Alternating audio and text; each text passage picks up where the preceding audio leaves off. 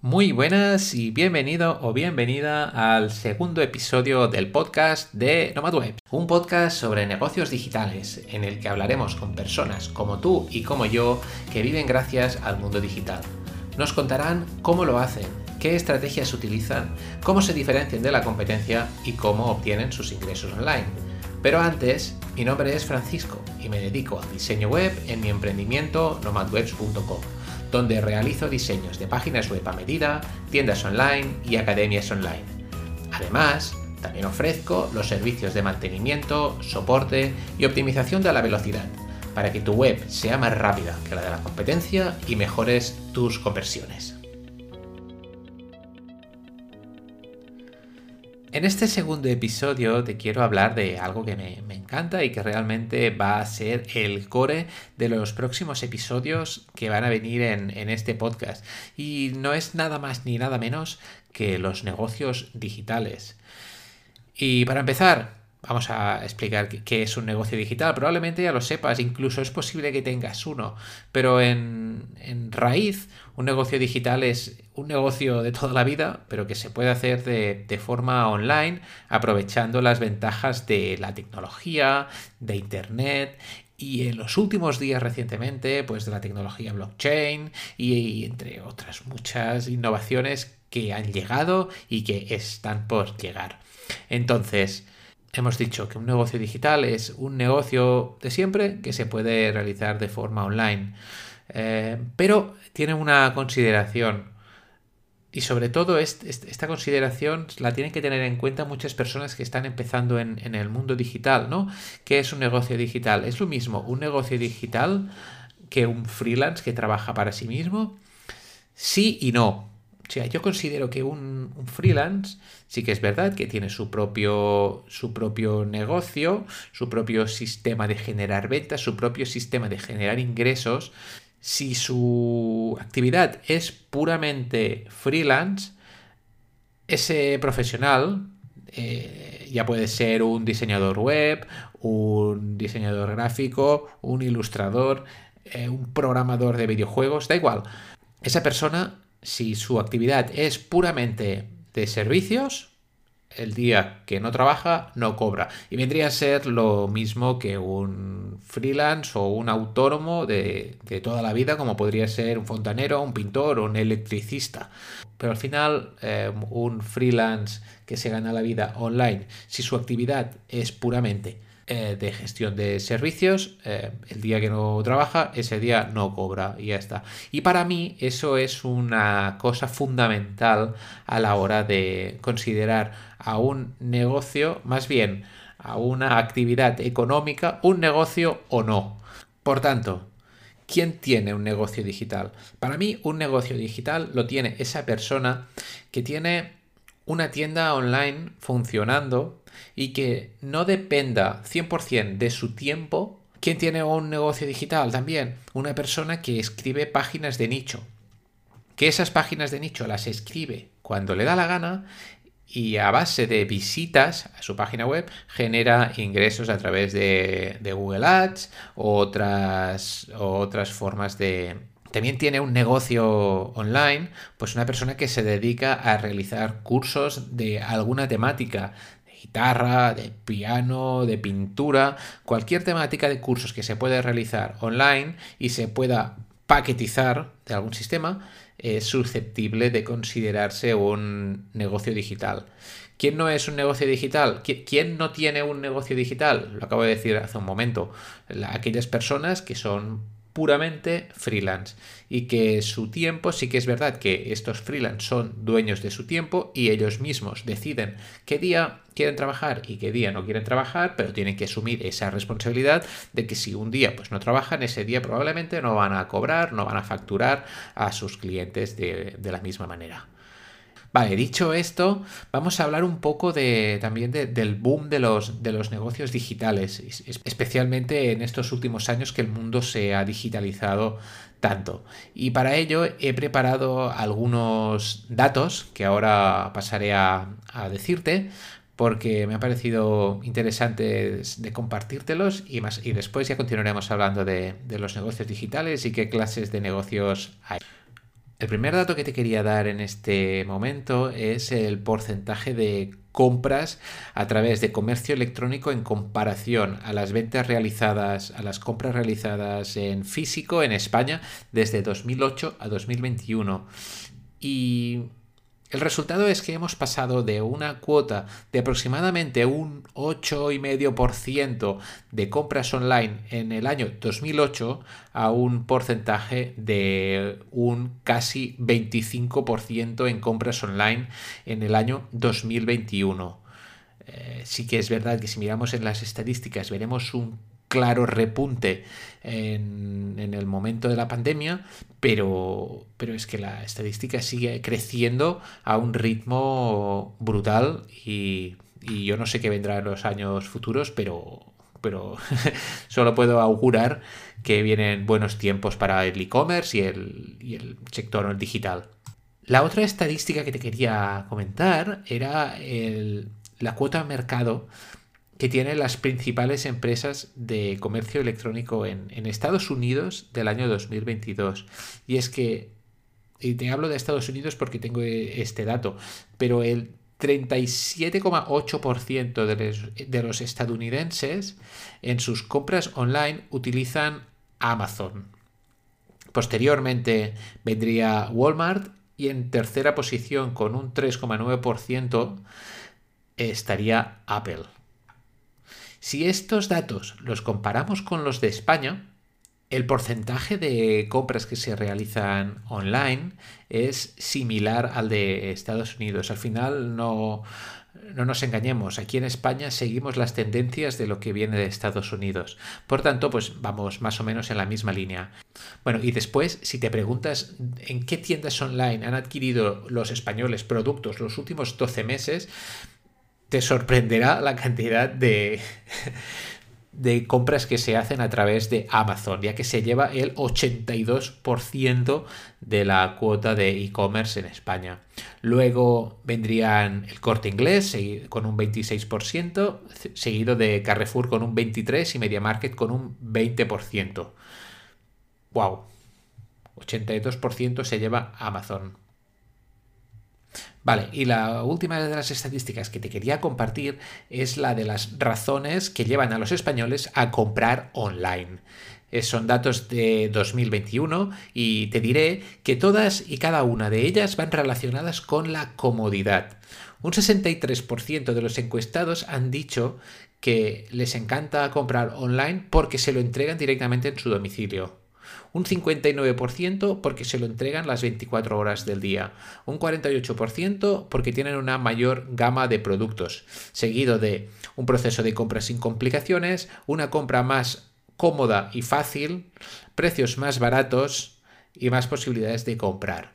Esto es eh, las tendencias de los españoles por las compras online. Y como has podido ver, están todos relacionados con la comodidad el tener más opciones de compra y tener la opción de comprar más barato. Y todos estos datos que te acabo de dar van relacionados con los productos, pero si mirásemos los, el sector de los servicios, funciona exactamente de la misma manera. Al final la gente busca comodidad y si tiene que hacer un curso de cualquier cosa y tiene que ir a un centro que está a tomar por saco de su casa y tiene la opción de realizarlo de forma online cómodamente en el sofá de su casa, pues probablemente escogerán esta segunda opción.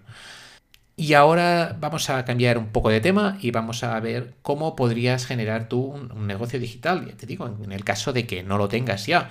Eh, la primera de todo es, es generar esa idea.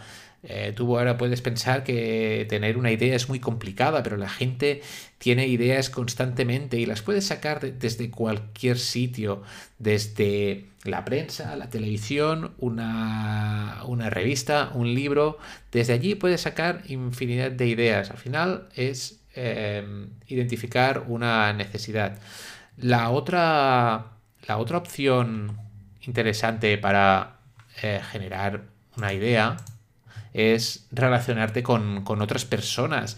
ya sea en, en, tu trabajo, en la guardería con los padres de tus hijos o en cualquier otro sitio. Y un caso, un claro ejemplo de una empresa que surgió de las relaciones con otros fue Dropbox. Y te digo Dropbox por poner un ejemplo de tantas muchas que hay en el sector IT. Los los propietarios de Dropbox inicialmente eran dos estudiantes de informática que, se, querían crear un sistema operativo, querían crear un nuevo sistema operativo para competir contra Windows, contra Linux, contra Mac y contra los otros sistemas operativos que han ido apareciendo durante el tiempo. Y para hacerlo, se inventaron un sistema para poder trabajar cada uno desde su casa y no tener que estar enviando constantemente emails de aquí para allá, se inventaron un sistema de archivos para compartir los archivos a tiempo real y que los dos pudieran estar modificando un mismo archivo y que pudiesen estar eh, bueno pues compartiendo todos estos documentos para el desarrollo de su sistema operativo que finalmente eh, no se llevó a cabo y lo que se explotó fue este sistema de compartir archivos cómodamente que ahora mismo puedes conocer como Dropbox. Otra de las cosas que a mí me encanta para generar ideas de negocio son los viajes. Viajar enriquece, enriquece la mente, enriquece el cuerpo, te enriquece de relaciones. A mí me encanta viajar, ahora últimamente no lo hago tanto como me gustaría, pero me encanta viajar, me gusta aprender cosas nuevas, eh, empaparme de culturas que desconozco y es una forma espectacular de, generar ideas. Y de esto te quiero hablar de, una empresa que salió inicialmente como modo offline eh, en Barcelona a raíz de dos compañeros que se fueron de viaje a Japón y cuando se fueron a un pueblo, ahora no me acuerdo si era Takayama o un, un, pueblecito de estos de los Alpes de Japón, encontraron a un señor mayor conduciendo una bicicleta hecha con bambú. Se acostaron a esa persona y le preguntaron, oye, pero ¿y, esta bicicleta? Y el señor le explicaba que llevaba eh, paseando con esa bicicleta desde hacía no sé cuántos años y que se la había fabricado él mismo con cañas de bambú y era una bicicleta totalmente funcional. Pues bueno, estos dos emprendedores cuando volvieron de su viaje de Japón en Barcelona se buscaron la forma y se buscaron la financiación necesaria para crear esta, esta marca. Ahora mismo no, no, la, no la recuerdo cómo se llamaba, pero te dejaré, te la dejaré en el enlace en las notas del episodio para que puedas verla si, si te interesa. Y por último, pues bueno, también tienes los, grupos de Mastermind. Hay un montón de. Hay un montón de opciones en internet. Ahora mismo hay comunidades de prácticamente todo, desde idiomas hasta pintura, fotografía, todo lo, todo lo que quieras. Y allí hay un montón de personas con las que te puedes relacionar y, juntar intereses comunes y a partir de allí pues también pueden surgir sinergias. Al final una idea no es más que una solución a un problema de, de algo. Vale, dicho esto, ahora vamos a hablar de lo que vendría a ser la propuesta única de valor. Y esta propuesta única de valor no deja de ser otra cosa que el motivo por el que tú haces una cosa determinada y aquello que te diferencia a ti de tu competencia. Y te puedes dedicar a lo que quieras. Puedes estar realizando aplicaciones para móviles. Puedes estar haciendo cursos de ganchillo. Cualquier cosa, lo que se te ocurra. Pero eh, tienes que tener muy clara tu propuesta única de valor. Porque si una cosa es clara, es que la gente no comprará nunca lo que haces. Comprará el por qué lo haces y ese por qué, cómo le soluciona la vida. Y el ejemplo clásico por excelencia podría ser el caso de Rolex, de Ferrari, de Lamborghini, ¿no? ¿Por qué te comprarías un reloj que te cuesta 50.000 euros o más, 200.000? ¿Por qué se compra un Rolex una persona? Porque se quiere distinguir, quiere tener ese punto que le diferencie de la, otra gente. Al final es una persona que se compra un Rolex no es alguien que quiera ver la hora, es alguien que quiere subir de estatus. Y ese cambio de estatus, por tanto, es tu propuesta de valor. Recuerda siempre estas preguntas y en este orden. ¿Por qué lo haces? ¿Cómo lo vas a hacer? ¿Y qué vas a hacer? Y para terminar este ejemplo, podríamos hablar de Facebook, por ejemplo, que su propuesta de valor inicial fue la de conectar a todas las personas del mundo. ¿Cuál era su porqué? Este precisamente, conectar a todas las personas del mundo. ¿Y cómo lo iba a hacer? Pues creando una plataforma que conectase a todas las personas conocidas y, que pudieses recuperar esos contactos que habías perdido años atrás. ¿Y qué iba a hacer? Pues la propia plataforma como tal. Y ahora para terminar este episodio voy a dejarte unas pinceladas rápidas de cuatro modelos de negocio interesantes para crear eh, de forma online. El primero de todos serían los e-commerce, que vendrían a ser pues, las propias plataformas de tiendas online donde se venden productos y servicios. Las hemos comentado al principio del episodio. Es una tienda clásica en la que tú accedes y compras un determinado producto, un servicio y ya está. El segundo caso que te quería plantear son los sitios de membresía, como podrían ser los sitios que tú pagas una suscripción mensual, como son Netflix, Amazon Prime, Spotify o incluso muchas plataformas, muchas páginas web formativas en las que a partir de una cuota mensual tú recibes un contenido de valor continuo, formas parte de esa comunidad y por tanto, pues esa página web que más adelante ya podemos comentar con qué tecnologías están hechas y todo lo demás, por si quieres implementar alguna. Ese vendedor entrega su contenido a cambio de esas cuotas mensuales que pagan los miembros de la membresía. El siguiente que te quería comentar son los modelos freemium, que vendrían a ser un clásico si sabes programar.